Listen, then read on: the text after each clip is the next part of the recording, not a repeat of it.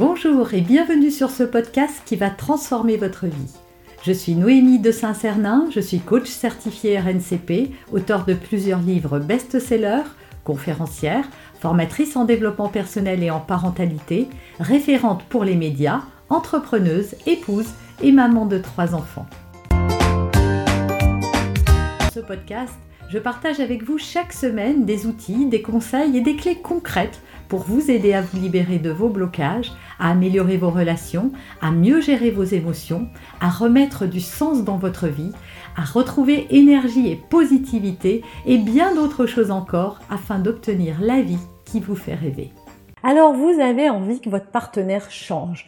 Il y a des choses en lui que vous ne supportez plus. Vous aimeriez par exemple qu'il soit plus affectueux, qu'il participe davantage aux tâches de la maison, qu'il change une partie de son caractère, qu'il arrête euh, d'être soupolé, euh, qu'il ait plus envie de sortir, de bouger, euh, de faire des choses avec vous, etc., etc., etc. Bon, c'est valable pour les filles comme pour les garçons. Hein. même si je parle parfois au féminin. En tout cas, voilà, vous avez le profond désir de voir changer l'autre. Alors, j'ai une mauvaise nouvelle pour vous. On peut pas changer les autres. Et les autres ne changent pas. Alors, ça ne veut pas dire qu'ils ne peuvent jamais changer. Ils peuvent changer, mais ça, c'est une décision qu'ils prennent eux-mêmes parce qu'ils le décident, parce qu'ils le veulent et en ont le désir. Ensuite, quand ils veulent changer, ça va leur demander du travail, un investissement personnel, parce qu'on ne peut pas changer comme ça en claquant des doigts. Vous ne pouvez pas, et les autres ne peuvent pas changer comme ça instantanément. Il y a tout un tas de choses qui, euh, vers l'âge de 17 ou 18 ans, s'ancrent et qui ne bougent pas jusqu'à la fin de notre vie sauf si on vient travailler et mettre beaucoup d'énergie là-dessus. Donc vouloir que l'autre change, c'est une hérésie parce que on va passer plein de temps à monopoliser de l'énergie, à vouloir que l'autre change et l'autre ne changera pas et forcément on ne peut être que frustré. Donc la meilleure chose à faire, c'est d'accepter l'autre tel qu'il est. Alors ça, c'est pas facile d'accepter l'autre tel qu'il est.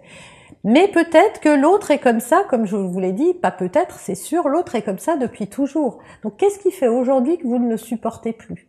Parce que souvent, au début de la relation, on savait que cette personne-là était plutôt casanière, alors que nous, on aimait plutôt euh, euh, voir des gens, organiser des fêtes, sortir beaucoup.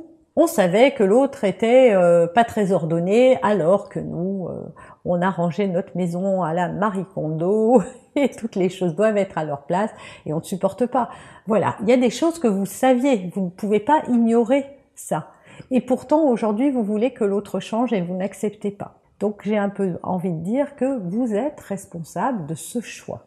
Donc deux options, soit vous l'acceptez, auquel cas bah, vous n'essayez pas de changer l'autre, soit vous ne pouvez pas l'accepter, c'est absolument insupportable, épouvantable et tout ce que vous voulez, et donc eh ben, peut-être qu'il faut quitter cette personne, je ne sais pas. En tout cas, dites-vous une chose, c'est que si vous quittez cette personne, vous trouverez quelqu'un qui aura exactement les mêmes défauts parce que votre partenaire est là euh, avec exactement les choses qu'il vous faut pour travailler sur vous et pour chercher à vous changer vous-même.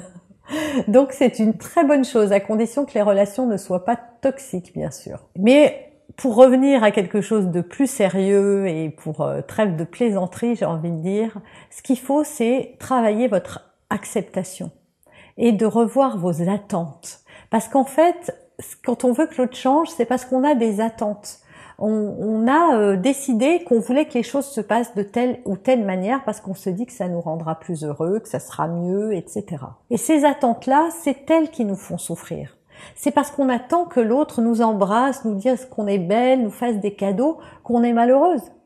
Si on n'attend plus rien, eh ben on n'est plus malheureux parce qu'on ne, on n'est plus dépendant de ce que fait ou ne fait pas l'autre.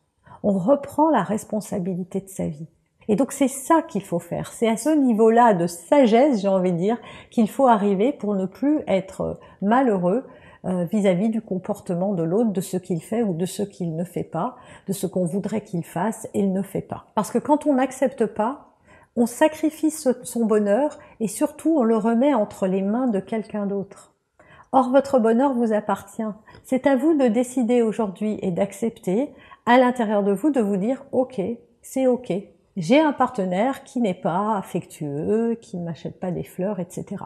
Et de transformer votre vision de votre partenaire, non plus sur les attentes, mais sur les atouts. En fait, il va falloir basculer la façon dont vous fonctionnez. Au lieu d'être dans l'attente, soyez dans, voyez plutôt les atouts.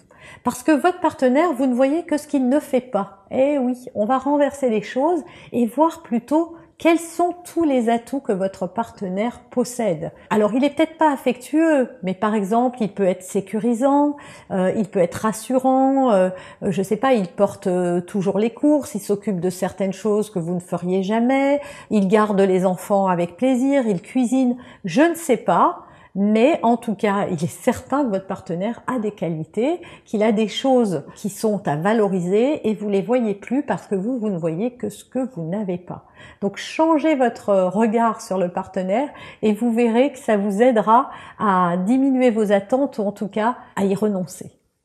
En tout cas, le chemin du bonheur passe par le renoncement à ces attentes, surtout quand celles-ci ne dépendent pas de nous.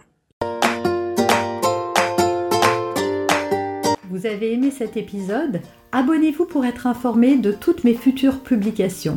Laissez un avis 5 étoiles sur la plateforme que vous utilisez et un commentaire afin de m'aider à diffuser mes graines de conscience et de bienveillance à d'autres personnes. Vous pouvez aussi, si vous en avez envie, partager ce podcast à vos amis. Merci, merci d'avance pour votre soutien. Pour aller plus loin, vous pouvez me retrouver sur ma chaîne YouTube, mon site internet et mes réseaux sociaux. Ils portent mon nom, Noémie de Saint-Cernin. Et si vous souhaitez aller plus loin et vous faire accompagner, venez rejoindre mes programmes de coaching et mes accompagnements. Tout est indiqué sur mon site internet www.noémie-de-saint-cernin.com dans la rubrique Mes coachings et formations. Vous pourrez également télécharger gratuitement les coffrets cadeaux que j'ai spécialement concoctés pour vous. À très bientôt!